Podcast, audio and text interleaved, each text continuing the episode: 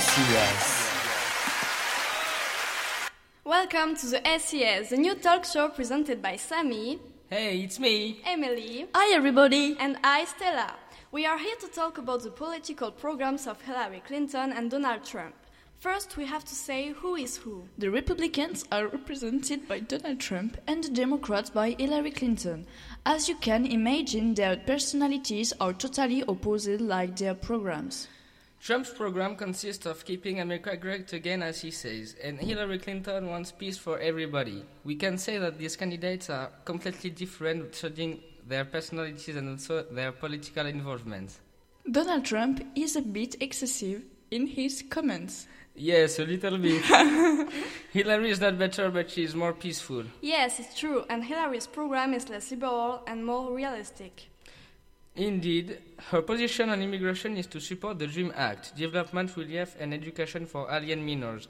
While Donald Trump has a strong opinion on this topic, he wants to build a wall on the Mexican border and have Mexico pay for it. One of our listeners wants to know what Donald Trump's position regarding healthcare is. First, he wants to get rid of Obamacare, then let insurance be sold across state lines, and finally reduce the price of meds. The meds are expensive, so it's a good idea. I heard that Hillary Clinton wanted to expand Obamacare. Is it true?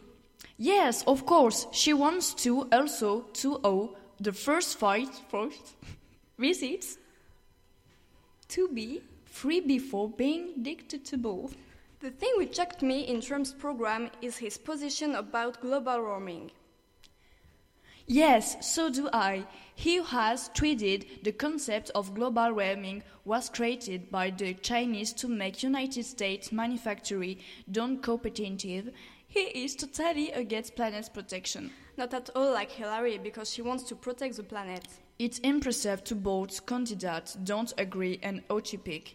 It promises to be a turbulent election. Whatever, let's meet next year for a new talk show. Bye. Bye. SES.